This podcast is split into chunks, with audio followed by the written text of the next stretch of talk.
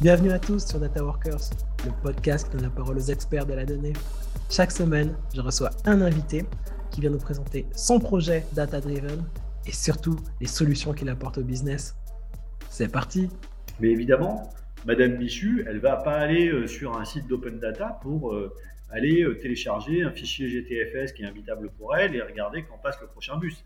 Elle, ce qui l'intéresse, c'est que soit à son arrêt de bus, il y ait la donnée qui soit affichée, soit que sur son téléphone ou sur son ordinateur, elle puisse regarder sur Google Maps ou sur Citymapper ou sur Transit ou sur n'importe quelle appli quand, quand passe son prochain bus. Mais en fait, Google Maps, Citymapper, Transit et les autres, ils vont consommer de l'open data qui est diffusé par les transporteurs. Besoin de donner un sens à vos données, monter en compétences sur R, Python ou SQL, ou encore du conseil, tout simplement structurer vos données Allez sur le site data-workers.com et prenez rendez-vous.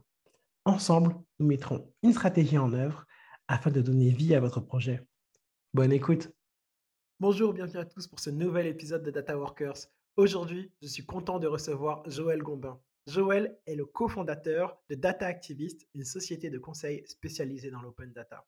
Ensemble, nous verrons qu'est-ce que c'est que l'open data et comment ce concept peut être bénéfique pour prospecter, pour votre croissance et bien d'autres choses. Salut Joël, comment vas-tu? Salut Kevin, ça va très bien. Je suis content de t'avoir parce que tu sais, je suis euh, dans ce podcast, j'adore recevoir les personnes qui euh, travaillent avec la data, pas forcément des euh, data scientists, data analysts, mais juste des personnes qui utilisent, qui manipulent la data. Mais ce que j'aime encore plus, c'est quand ils sont manipulent la data et en plus de ça, ils sont entrepreneurs. Donc c'est le cas pour toi. Et justement, j'aimerais savoir alors comment tu as été amené à, à cofonder en fait Data Activist et qu'est-ce que c'est? Bah écoute, en fait, moi j'ai une formation en sciences politiques. J'ai commencé une thèse que j'ai jamais finie, mais qui a duré quand même très longtemps, en sociologie et géographie électorale. Donc moi, je travaillais sur le, j'essayais de comprendre le vote pour le Front National. Et en fait, en faisant ça, j'ai eu besoin de pouvoir analyser des données, croiser des résultats électoraux, des données sociodémographiques, de l'INSEE, des choses comme ça. Et donc, progressivement, je suis, je suis monté en, en compétences dans ce domaine-là, notamment avec R. J'ai fait pas mal de, modélisation statistique, euh, ce que maintenant peut-être on appellerait du, machine learning, mais que à l'époque et dans un contexte universitaire on appelait plutôt des stats. J'ai fait pas mal de cartos aussi, et en fait je me suis vachement, euh, vachement pris au jeu. Je me suis aussi pas mal impliqué dans la communauté R. Donc R c'est un, langage hein, d'analyse des données. Bon, enfin, je pense que tes, auditeurs pour la plupart connaissent ça. Et, euh, et voilà, et en fait, euh, au bout d'un moment, j'ai commencé à faire euh, un peu de freelance aussi dans le domaine, à, à aider euh, des clients à analyser des données, à les représenter, à les modéliser, etc. Et puis en 2015, avec ma compagne, on a quitté Paris, on a déménagé à Marseille. Et il se trouve qu'un copain avec qui j'avais fait Sciences Po a suivi à peu près la même trajectoire. Et à peu près à la même époque, il a déménagé à Aix et euh, dans le même contexte que moi, c'est-à-dire en suivant sa, compagne, qui elle avait trouvé du boulot sur place, et en se disant, euh, bah, je verrai bien sur place ce que je ferai. Lui, finissait une thèse en sociologie euh, sur l'open data. Et on s'est retrouvé bah, déjà à tchatcher, puis à, faire des cours ensemble à, Sciences Po Ex, et en fait, de fil en aiguille, en discutant notamment autour de sa thèse, on en est venu à la conclusion, là on est en 2016, on en est venu à la conclusion qu'il y avait de la place pour une entreprise qui serait euh, spécialisée dans le conseil en open data. Ce qu'il faut, euh, ce faut voir, c'est que 2016, on est en pleine discussion autour de la loi pour une république numérique, dite loi Le Maire, qui va euh, rendre obligatoire l'open data pour toutes les administrations publiques. Donc c'est vraiment un sujet qui est, qui est porteur à ce moment-là. Et, et, donc en fait, on se lance fin, enfin, deuxième semestre 2016 euh, et, en fait, ça a tout de suite, euh, tout de suite fonctionné, parce qu'au début, on était très pessimiste dans, dans les prévisionnels qu'on a fait. En fait, euh, au bout d'un mois, on a pu payer nos salaires, donc, donc ça a plutôt bien, bien démarré. Alors, on parle d'open data, mais qu'est-ce que c'est en fait l'open data? Alors, l'open data, c'est une philosophie, je dirais, avant tout. Qui, euh, qui s'est développé dans la continuité de la philosophie open source, la philosophie du, logiciel libre, et qui consiste à penser que les données, comme, euh, comme les logiciels, bah, ne sont pas nécessairement la, propriété euh, exclusive de quelqu'un, mais qu'au contraire, ils doivent appartenir à toutes et tous. Et donc, c'est un mouvement qui s'est d'abord développé aux États-Unis, puis assez rapidement un peu partout dans le monde, et qui consiste à réclamer que les données publiques, en particulier les données des administrations, de l'État, etc., soient librement accessibles et, réutilisables par tout un chacun. Euh, et donc, il y a eu euh, un, manifeste, en fait, euh, de l'open data autour de la conférence de Sébastopol en particulier, euh, qui, euh, qui, a réclamé, en fait, qui a posé les principes de l'open data. Et lorsque Barack Obama arrive à la, Maison Blanche, euh, lorsqu'il est élu, bah, l'une des premières choses qu'il fait, c'est de signer un décret obligeant les, administrations fédérales américaines à, ouvrir leurs données. Et ça a un petit peu lancé le mouvement au niveau mondial, après, en Europe et un petit peu partout dans le monde. Parfait, merci. Alors, avant de rebondir, parce que tu as dit des choses vraiment qui étaient super intéressantes, mais avant de rebondir dessus, je veux revenir sur ce que tu as dit encore précédemment, avant que tu sois dans l'open data. Tu as dit que tu faisais du freelance avec, en tant que data analyst, data scientist, avec R, et que tu aidais des clients. Tu aidais quel type de clients à avoir quel type de résultats? C'était plutôt de la performance C'était plutôt, parce que tu as parlé aussi de, de map, de cartographie. Quel genre de mission tu faisais? Ouais, non, alors non, c'était pas, euh, c'était assez peu les missions euh, classiques des data scientists pour des entreprises privées. Moi, en fait, euh, mon expertise, elle, portait surtout sur le domaine politique, puisque je, faisais une thèse en, en, sciences politiques, en sociologie électorale. Je commençais à avoir une petite notoriété sur ce sujet-là, en tout cas dans, le petit milieu des gens qui s'y intéressent. Donc, c'était soit des choses autour de ça. Donc, j'ai bossé pour des, pour des, des think tanks, ce genre de choses à faire des études sur tel électoral, sur tel ou tel sujet. J'ai pu bosser pour une société d'économie mixte d'aménagement euh, commercial à l'époque, notamment pour évaluer l'impact électoral d'opérations d'aménagement euh, commercial. J'ai pu bosser euh, pour un conseil régional pour faire une étude plutôt socio-démo. Donc voilà, je faisais plutôt des choses comme ça. C'était pas, pas du tout du marketing ou de l'optimisation commerciale ou des choses comme ça. Ça restait quand même plutôt dans mon, dans mon domaine d'expertise, euh, on va dire politico-sociologique. J'ai fait aussi des piges à l'époque euh, pour Slate ou Mediapart ou d'autres médias comme ça, euh, de cartos de, résu de, de, de, résultats électoraux, des choses comme ça. Ok, merci. Et si on revient sur l'open data, alors tu nous as expliqué en quoi ça consistait, mais est-ce que tu peux nous donner un exemple d'application de l'open data, s'il te plaît? En fait, il y, en a plein. On en a euh, tous les jours dans notre quotidien euh, sans, le, sans le savoir. Mais par exemple, euh, si, le, si un, une compagnie de télécommunications qui vient déployer la fibre chez toi, bah, ça implique vraisemblablement de l'open data à plusieurs niveaux, mais notamment à un niveau qui est essentiel, qui est celui de la connaissance des adresses. C'est un truc auquel on ne pense pas souvent, mais en fait, pour établir la correspondance entre une adresse et euh, une position géographique, des coordonnées GPS, bah, il, faut, euh, il faut une base de données pour ça. Et pendant très longtemps en France, euh, c'était une base de données dont on ne disposait pas, ou plus exactement, dont plusieurs acteurs disposaient chacun pour soi, avec des données d'assez mauvaise qualité, ce qui posait un certain nombre de problèmes, que ce soit pour déployer la fibre, bien sûr, mais aussi, par exemple, lorsque des pompiers font une intervention, on les appelle, on dit, il y a quelqu'un qui est en train d'avoir une crise cardiaque à telle adresse. Bah, si les pompiers ne sont pas capables de savoir où est l'adresse, pas aller sauver la personne. Et donc, euh, les gens d'OpenStreetMap, à un moment donné, ont voulu, un peu secouer le cocotier, ont commencé à créer une base adresse nationale ouverte euh, à partir de différentes sources, notamment du cadastre. Et puis, euh, bah, ils ont réussi dans leur entreprise parce que le fait d'avoir secoué le cocotier, ça a obligé les pouvoirs publics et un certain nombre d'acteurs publics, notamment l'IGN, France Télécom, La Poste, etc., enfin France Télécom Orange, pardon, La Poste, etc., à, à, à bouger. Et donc aujourd'hui, on a une base adresse nationale qui est en open data, euh, qui est sans doute l'une des bases les plus importantes de l'open data en France aujourd'hui, euh, importante en termes de valeur, et sur lesquelles euh, bah, plus ou moins tout le monde aujourd'hui à la fois s'appuie et puis contribue potentiellement pour avoir la connaissance simplement des, adresses sur notre, sur notre territoire. Et donc ça, au quotidien, on, en bénéficie tous sans le, sans le savoir. D'accord. Tu, tu, as aussi dit que alors tu étais assez pessimiste sur l'aventure en fait sur laquelle tu t'étais lancé avec ton co ton cofondateur de l'open data. Vous étiez dit que bon ben ça vous allez peut-être mettre du temps avant de pouvoir vous verser des salaires et très rapidement dès après un mois vous étiez capable de vous verser des salaires. Donc cela veut dire que vous avez eu facilement des clients. Et ma question en fait c'est quel type quels sont les clients qui viennent vous voir? Ils sont dans, dans quel type de secteur? Et qu'est-ce que vous leur apportez?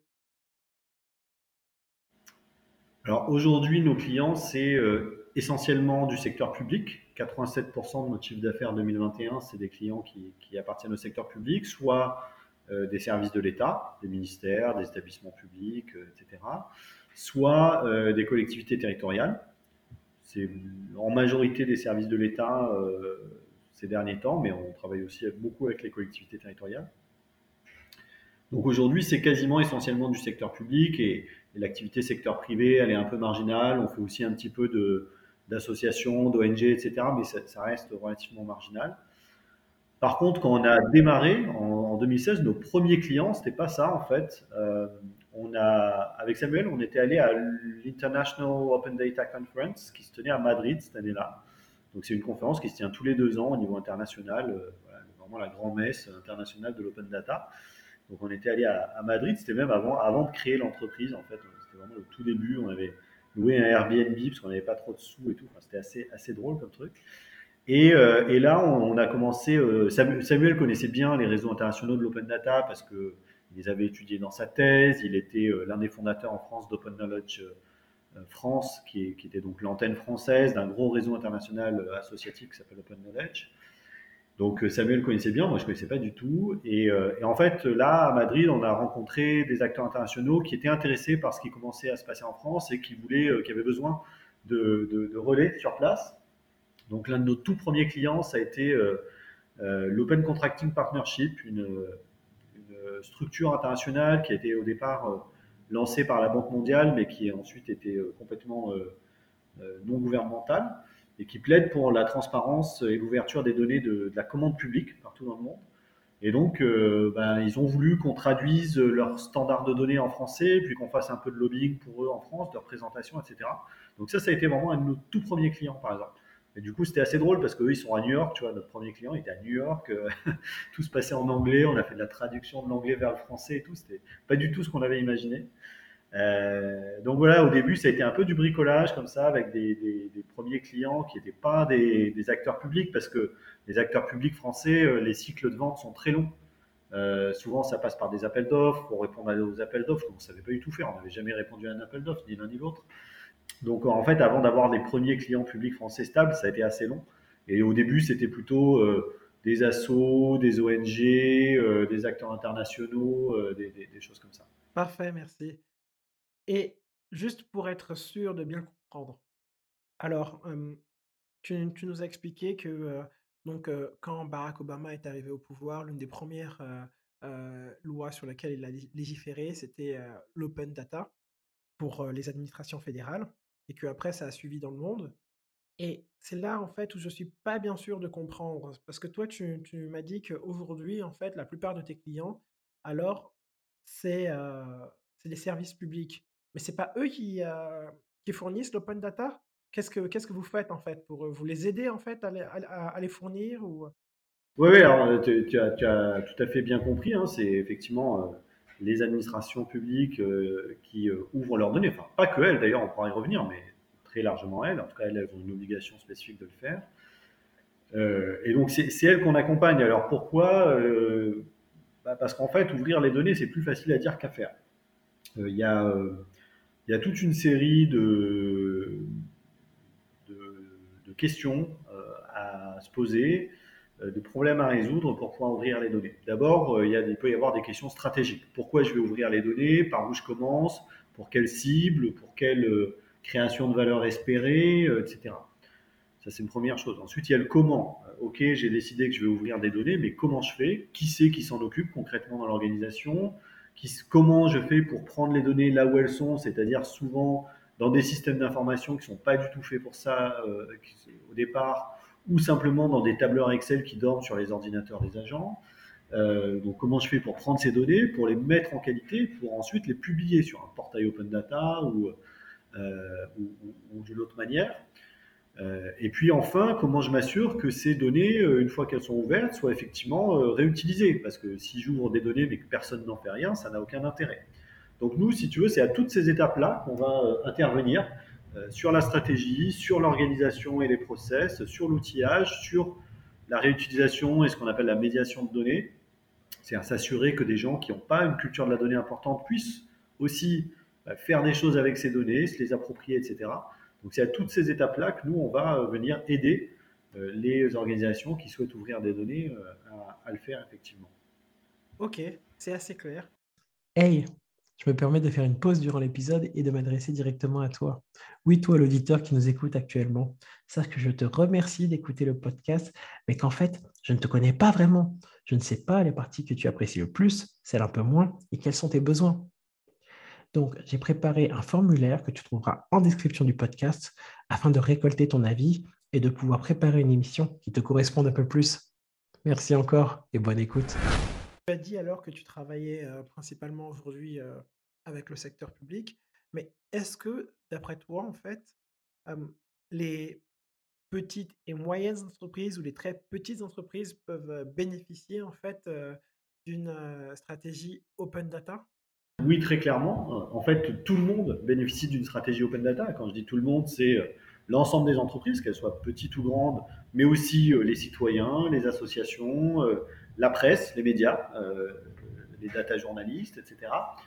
La question, c'est de savoir euh, par quel truchement. Et en fait, il faut comprendre que l'open data, euh, je pense que l'une des erreurs qu'on commet souvent à propos de l'open data, c'est de penser que c'est du B2C en fait. C'est euh, une organisation qui vous ses données directement envers des, consommateurs qui vont être des citoyens, des startups, etc. Et en fait, on s'aperçoit que très souvent, l'open data, c'est plutôt du G2B2C. Le G, c'est le government, le gouvernement. Le B, c'est euh, des business et le C, c'est les consommateurs. Et fait, il y a euh, souvent des réutilisateurs professionnels qui vont faire en fait l'intermédiaire entre le producteur qui ouvre ses données et les réutilisateurs euh, finaux. Je prends un exemple, les données de transport. Aujourd'hui, les données de transport sont très largement ouvertes. Donc, quand je dis données de transport, c'est les horaires théoriques ou temps réel de circulation des transports en commun, c'est les positions des arrêts des transports en commun, c'est ce genre de choses. Donc ces données-là aujourd'hui sont très largement euh, ouvertes et la France est plutôt euh, assez en avance sur le sujet aujourd'hui. Mais évidemment, Madame Michu, elle va pas aller euh, sur un site d'open data pour aller télécharger un fichier GTFS qui est imbitable pour elle et regarder quand passe le prochain bus.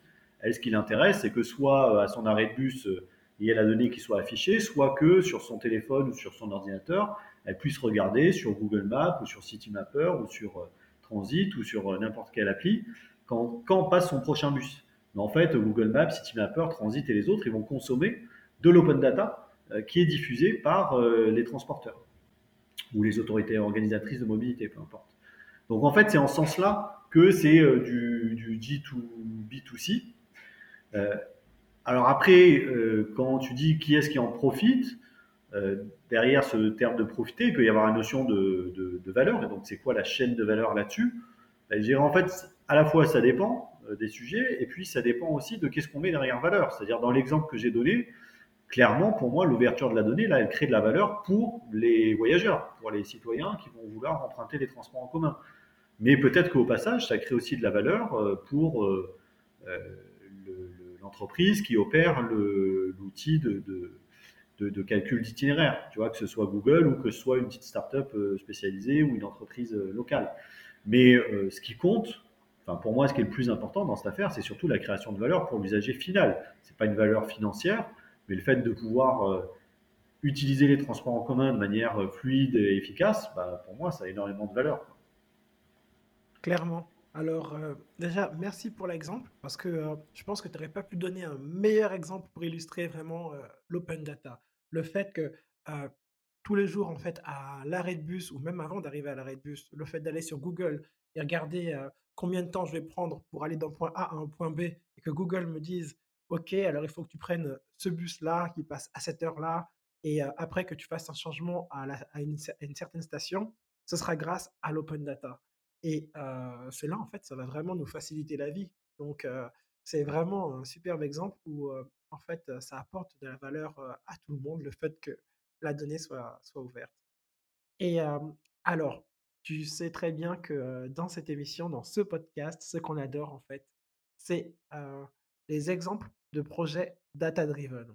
Alors, est-ce que tu peux nous donner, dans le cadre de Data Activist, un, un, exemple de projet sur lequel tu as travaillé, donc de, à partir de la collecte de données ou en amont jusqu'à euh, ouais, alors j'ai envie de t'en donner dans les projets qu'on a pu faire pour des ONG, parce que c'est des projets super intéressants et, euh, euh, où effectivement la question de la production de données peut se poser plus que sur les projets qu'on peut faire avec des administrations. En général, on arrive quand les données sont déjà produites. On a été contacté, ça date d'il y a quelques années, c'était au moment de la préparation des états généraux de l'alimentation. On avait été contacté par Greenpeace euh, Greenpeace voulait lancer une campagne euh, sur la question de la viande à la cantine, sur la, réduction euh, de la place de la viande dans les menus de cantine. Et donc voilà, ils voulaient lancer une campagne là-dessus, hein, une opération de plaidoyer. En fait, ils se sont aperçus, ce faisant, qu'il n'y avait pas de données sur le sujet. Enfin, ils nous ont posé la question est-ce qu'on peut trouver des données sur le sujet Savoir aujourd'hui un écolier en moyenne combien de fois il mange de la viande à la cantine par semaine? En fait, la réponse était non, parce qu'on a très très peu de données euh, ouvertes, et c'était encore plus le cas à l'époque, sur euh, ce qu'on mange dans les cantines scolaires. Et donc on leur a dit, bah, écoutez, si la donnée n'existe pas, en fait, c'est pas grave, on va la créer. Vous, vous avez une base de, sympathisants qui est importante. Greenpeace, c'est une, une machine qui est capable de mobiliser des gens. Les parents d'élèves, ils sont vachement concernés parce que leurs parents mangent euh, à l'école, donc sans doute qu'ils seront prêts à se mobiliser un peu. Donc on a lancé une opération de crowdsourcing de données, de, contribution euh, participative euh, sur les données, avec tout un outillage en fait, parce que autant il n'y avait pas de données sur les menus des cantines, autant il y a énormément de, communes qui mettent les menus des cantines en ligne. C'est-à-dire que la plupart des parents sont capables de savoir ce que mangent leurs enfants à l'école. Mais euh, ce n'est pas des données, c'est des PDF, c'est des sites internet, etc. C'est pas du tout structuré sous forme de données. C'est fait pour être lu par des humains, quoi. Et donc, on, a lancé cette campagne de, crowdsourcing de données en demandant aux, parents d'élèves euh, de remplir en fait un questionnaire euh, sur euh, ce qu'avait mangé leur enfant sur une semaine donnée, le nombre de, repas dans lesquels il y avait de la viande, de ce qu'il y avait que de la viande, de ce qu'il y avait une alternative végétarienne, etc. et donc, cette enquête qui a duré du 1er janvier au 30 mars 2020 a recueilli environ 8000 contributions sur plus de, de 2820 communes. Alors évidemment, c'était sur les plus grosses communes, donc ça couvrait une très large proportion de la, population. Donc c'est quand même assez significatif comme, euh, comme échantillon, évidemment euh, bien bien supérieur à tout ce qu'on aurait pu faire si, si quelqu'un l'avait fait euh, tout seul, manuellement. Quoi. et ça a donné des, résultats super intéressants qui, derrière, ont, alimenté en fait le, plaidoyer de Greenpeace au moment des, des États généraux de l'alimentation.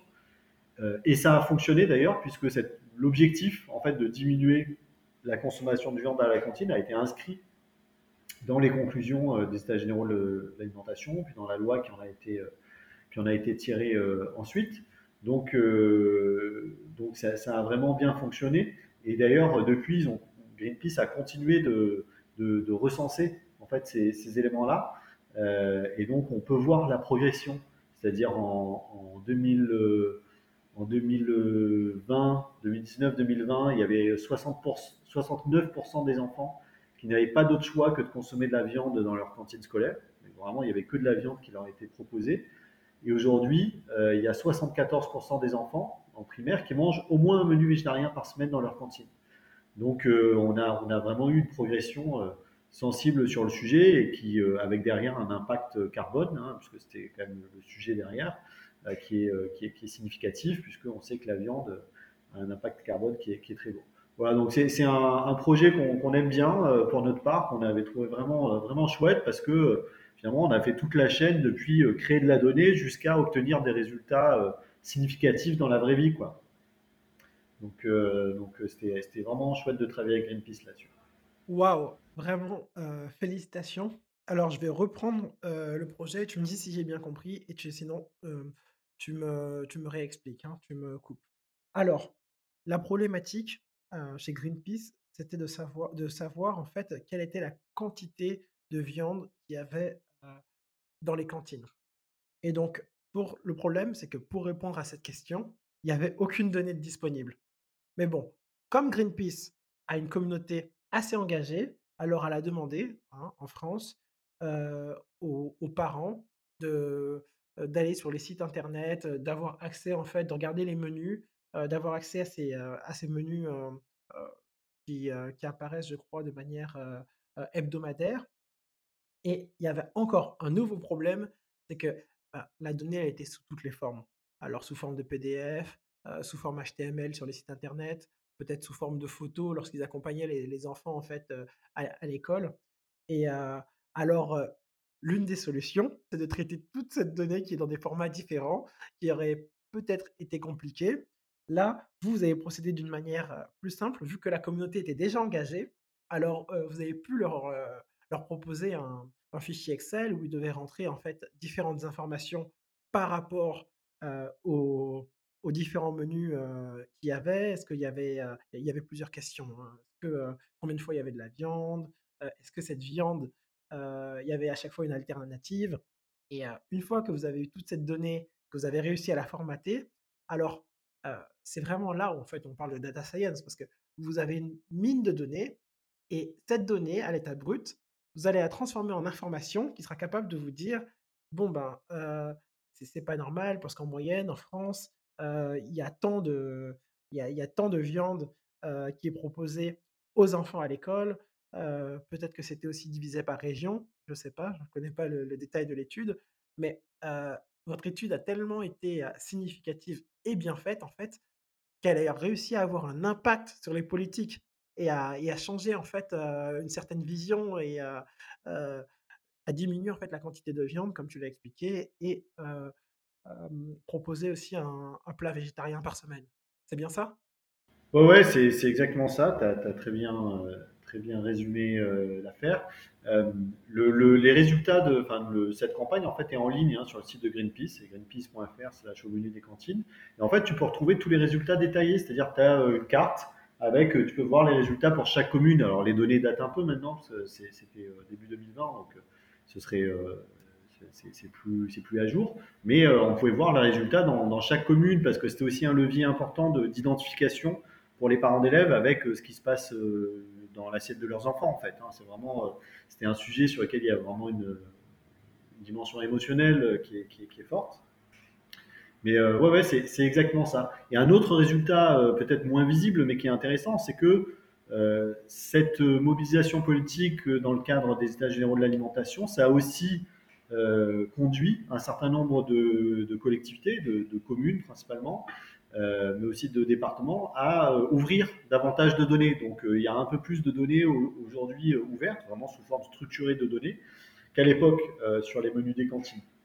Et c'est hyper intéressant parce que ça permet d'aller plus loin que ce que nous on avait fait. Nous on regardait grosso modo s'il y avait de la viande ou pas dans un repas, mais on ne pouvait pas regarder les quantités, la qualité, etc. Mais quand tu ouvres des données de menus de cantine de manière structurée, eh ben, tu, peux, tu peux avoir plein de d'indicateurs hyper précis dedans, sur des quantités, mais aussi sur des labels, sur de la qualité, qu'est-ce qui est bio, qui n'est pas, qu'est-ce qui possède des labels qualité ou pas, euh, où est-ce qu'il y a des, euh, euh, je sais pas, des, des, allergènes, etc. Bien sûr, bien sûr, et même au point de vue nutrition, alors c'est super intéressant au niveau des calories, au niveau des vitamines, protéines, c'est fou, on peut, on peut aller dans tous les sens. vraiment, merci pour cet exemple, il est top. Et alors, tout doucement, on arrive à la fin. Les deux dernières questions. Alors, la première, as-tu un livre à recommander dans le domaine de la donnée ou de l'open data? Ah, c'est une question difficile. Non, non, non pas que ce soit difficile d'en trouver un, mais parce qu'il y en a, il y en a plein de, possibles. ouais, je vais, je vais recommander le livre d'un ami et collègue qui s'appelle euh, qui s'appelle Jacques Priol, qui est, qui est, consultant aussi dans une boîte, euh, dans une autre boîte, mais euh, qui est, qui, est, un partenaire aussi, et qui s'appelle Ne laissez pas Google diriger nos villes. et qui parle de, data, d'open data notamment, mais aussi de smart city et puis des GAFAM et des, et des grands acteurs industriels de la ville et voilà, qui est assez passionnant si on s'intéresse un petit peu à ces sujets, mais en, tant que citoyen, quoi, sans être forcément un expert.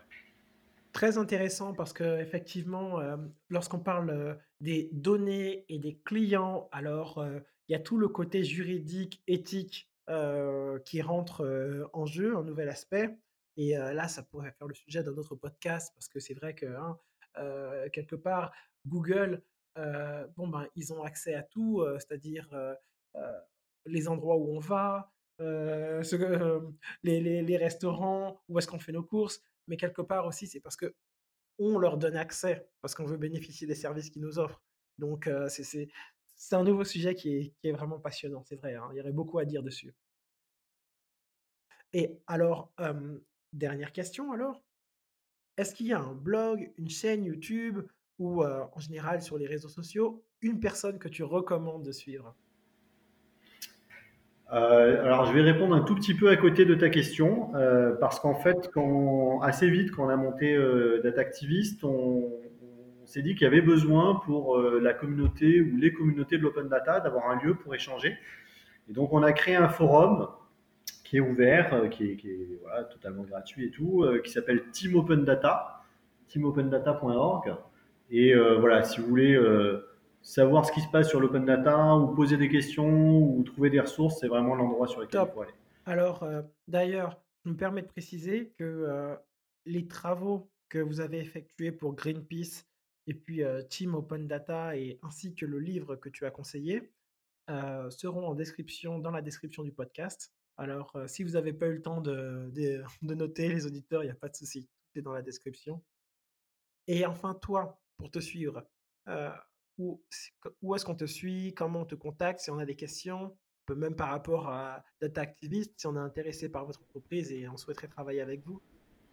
Euh, ouais, bah, il y a plein de moyens. Euh, si on googlise, on trouve plein de moyens de me joindre, mais le plus simple, c'est sur Twitter.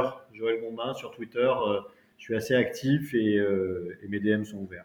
Parfait. Alors, sur Twitter, ton adresse Twitter alors sera en description du podcast. Super. Je te remercie vraiment pour le moment, Joël, pour le temps que tu as pris. Et puis, euh, je te dis à la prochaine. Merci à toi. C'était Data Workers, une émission préparée et animée par moi-même, Kevin Rosamond. N'hésite pas à aller sur le site data-workers.com si tu as des questions ou tu souhaites discuter d'un projet. C'est avec plaisir qu'on pourra échanger à ce propos. À la semaine prochaine.